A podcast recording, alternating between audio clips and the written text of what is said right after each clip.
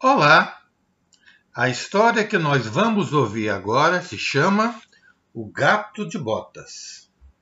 Era uma vez um velho moleiro que tinha três filhos.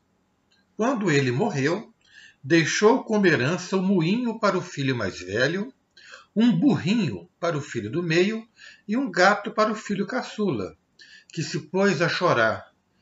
Ah, o que será de mim? Por que o papai me deixou desamparado? Eu vou morrer de fome. O gato, que ouvia tudo em silêncio, resolveu falar. Não se preocupe. Peço apenas que compre para mim um par de botas e uma bolsa de couro. Então eu provarei que sou mais útil do que o moinho e o burro. Surpreso com a firmeza dessas palavras, o caçula contou as últimas moedas e saiu para adquirir as encomendas. Assim que ele voltou, com as botas e a bolsa que o gato havia pedido, o gato calçou as botas, pôs a bolsa de couro em seus ombros e foi para o bosque, onde capturou duas codornas. Em seguida, levou as codornas para o rei, e disse que eram um presente do Marquês de Carabás, na verdade, um título inventado para aproximar o rapaz do soberano. A estratégia continuou durante meses, deixando Sua Majestade cada dia mais curioso para conhecer o tal nobre. Em uma bela tarde, sabendo que o monarca e a princesa sairiam para passear, o gato convidou o jovem para descansarem à margem do rio. Tirava uma soneca quando a carruagem real se aproximou. Sem pestanejar, o gato despertou o seu dono e disse: Se você hoje me escutar, mudará o seu destino. Não se esqueça que agora você é o Marquês de Carabás. Tire as suas roupas e entre logo no rio. O resto eu faço.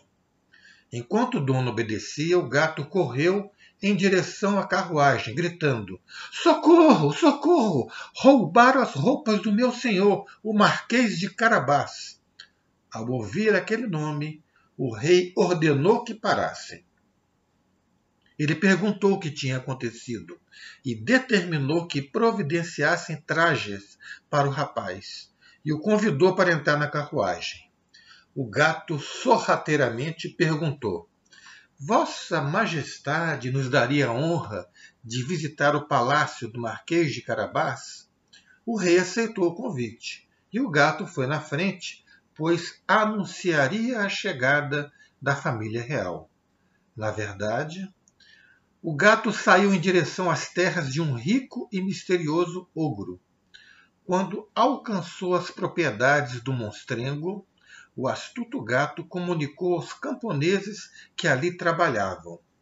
O rei está chegando. Se não disserem que todas essas terras pertencem ao Marquês de Carabás, serão condenados à morte.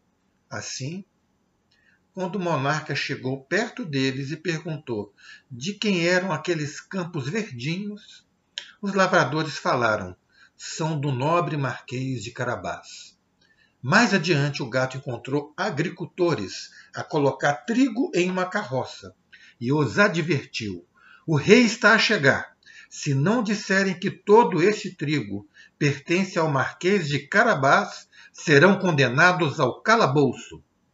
Desse modo, quando o rei chegou perto deles e perguntou de quem eram aqueles grãos, eles responderam: são do Marquês de Carabás. Assim o gato continuou a correr até alcançar o castelo do terrível ogro, que ao vê-lo indagou: Quem é você? O que deseja em meus domínios?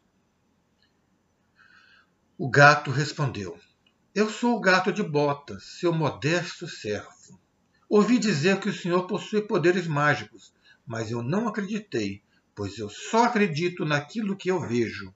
Será que você consegue me transformar em um leão?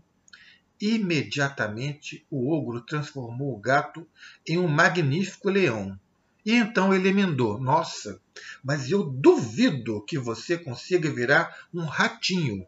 Cheio de orgulho, o ogro se virou em um ratinho. Sem perder tempo, o leão comeu o ratinho e em seguida voltou à sua forma normal. Naquele momento, o rei chegou às portas do palácio e, impressionado com a riqueza e com a modéstia do jovem, ofereceu a mão da princesa em casamento.